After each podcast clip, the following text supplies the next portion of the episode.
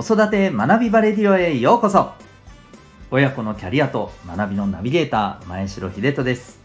コーチングや心理学絵本資質の診断などさまざまなアプローチでオーダーメイドの親子の学びキャリアのサポートをしております。このチャンネルは子育ての皆さんに向けてお子さんやパートナーとのコミュニケーションそして子育てをより楽しく望ましいものにするためのヒントをシェアさせていただいたりまた楽しみながら追求していくそんな学びの番組です。オンラインサロンともいくパパの学び場の会員の方は全ての回をお聞きいただくことができます。ぜひお楽しみください。今日は第2回。なぜあなたは学ぶのですか？というテーマでお伝えしていきたいと思います。はいということで第2回。と今言ったばっかりなんですけどある意味この回が本当のスタート回になるかと思います。その前の第0回第1回はですね、まあ、すでにお聞きいただいた方はもう分かってるかと思うのですがこの子育て学び場レディオの説明であったりオンラインサロンの説明であったりっていう内容だったんですね。ですので、まあ、ここからが本当の,、まあ、あの内容の本題に入っていくというところになります。さて、ということで今日は、まあ、その、なぜあなたは学ぶのですかというテーマなんですけれども、えっ、ー、と、そうですよね。なぜ学ぶのかということをちょっと考えるにあたってですね、まあ、今、えー、大人ってどのぐらい学る学んでいるんでしょうかはい。というところについてですね、触れていきたいなと思います。これはですね、平成28年度の総務省統計局の社会生活基本調査からまあ、出た結果なんですけれど、えー、社会人の、えー、1日の平均時間一体どのぐらいだと思います？どのぐらい勉強しているかっていうことですね答えは6分でございますそう6分ですカップラーメンが2回作れますはい、どうでもいい例えですね。すいません。えー、そうなんです。ものすごく短いですよね。で、これまあ何が一番の大きな原因かというとですね続いてこういう結果が出ているんですよ。ゼロですとやってませんって言った方が95%なんだそうです。はい。つまりですね残り5%の方は結構されてると思うんですよ、うん、逆に言うとですね。でほとんどの方がゼロという状況ではい。えー、という結果なわけです平均6分という結果なわけですね。でこれをまああのー、聞いてみて、えまあ、あのそれぞれ皆さん感じられるところはあると思うんですけれども、まあ、やまずはやっぱりねこうやっぱり学んでいくことって大事ですよねと、はい、あのそこはまあ改めて考えていっていただきたいなと思いますしまた逆にですねなんかいかんよ勉強しなきゃダメだと僕はちょっとあんまり一方的に言いたくないなっていうのもあるんですね。と言いますのもあの私自身もそうですけれど皆さん忙しいじゃないですか。やることたくさんあるじゃないですか。大変だと思いますよ。だからなかなか勉強できないとそこにこの意識を振り分けていくことがなかなか難しいっていう方がいらっしゃるのもこれはね無理はないと思うんです。で、だからこそですね、僕はやっぱりこの子育て学び場レディを何かちょっと一つ学ぶ材料にしていただきたいなと、あの、音声から学ぶことができるわけですから、早い話、何かしながらでも学ぶことできるわけですよ。うん。あの、移動しながらとかですね。はい。あの、そんな感じでぜひね、あの、お忙しい皆さんにも、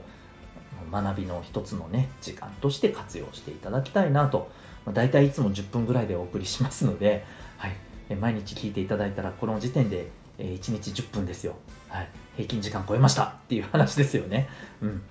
えですので、ぜひぜひあの学んでいただいて、で、またそこからさらにね、実践をしていただければ、10分どころの騒ぎじゃないですよね。もっともっとあの学んで生かしていってる時間が増えるということになると思います。ということで、まあ、あのぜひぜひ活用していただきたいなという思いがまずありますね。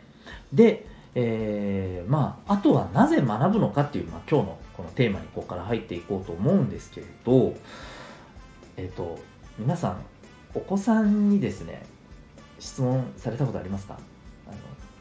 何のために勉強ってするのとか、何で勉強ってやる必要があると思うって聞いたことありますでしょうか？そしてえー、聞いたことがある方はどのような答えがお子さんから返ってきましたでしょうか？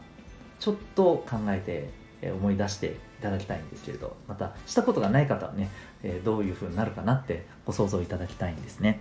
で僕はですねあのまあ、講座やセミナーあるいはセッションなどで出会った小中学生高校生の方にほぼ全員にまずこの質問をするんですね。でほとんどの方が95%ぐらいかなもう本当に。将来のためっていうんです。で確かにそうなんですけれど将来のためって何っていうと結構ね、うん、なんだろうなっていうふうにちょっと止まっちゃう子って多いんですよね。もちろん中にはね、えー、受験のためとかあのつきたいね、お仕事に就くためにっていったようなあの答えをね返してくる方もいますけども。はい。でえっ、ー、と私たち自身もですねこれ学ぶ目的ってねやっぱり持っていきたいとこなんですよね。で、えー、まあ今日お伝えしたいあのふわっとした結論になるんですけれどやっぱり将来のためじゃないですか？まさに。私たち大人が学ぶ理由って。僕は僕なりにやっぱりこう将来、えー、それも例えば何年後かにこういうふうなことを実現したいとかやっぱり思ってたりしますしそのために学んでるっていうのは非常に大きいんですよね。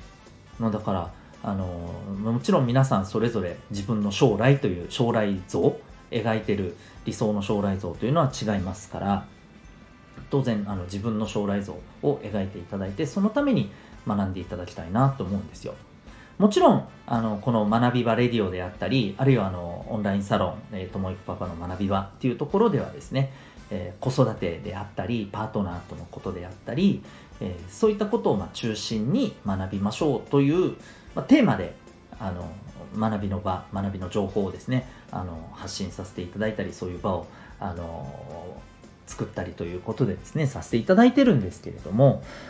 ぜひですね、あのそれだけではなくあの皆さんそれぞれにどうして学ぶのかというあの理由目的をぜひやっぱりこうしっかりと持った上でですね、えー、学んでいただいた方がいいのかなというふうに思います。あのそれからもう一つですね、えー、お伝えすると、えー、学ぶ目的が、まあ、学ぶこと自体が目的であっても僕はそれはそれでいいと思うんですね。えっ、ー、と、僕、正直、あの、学生の時って、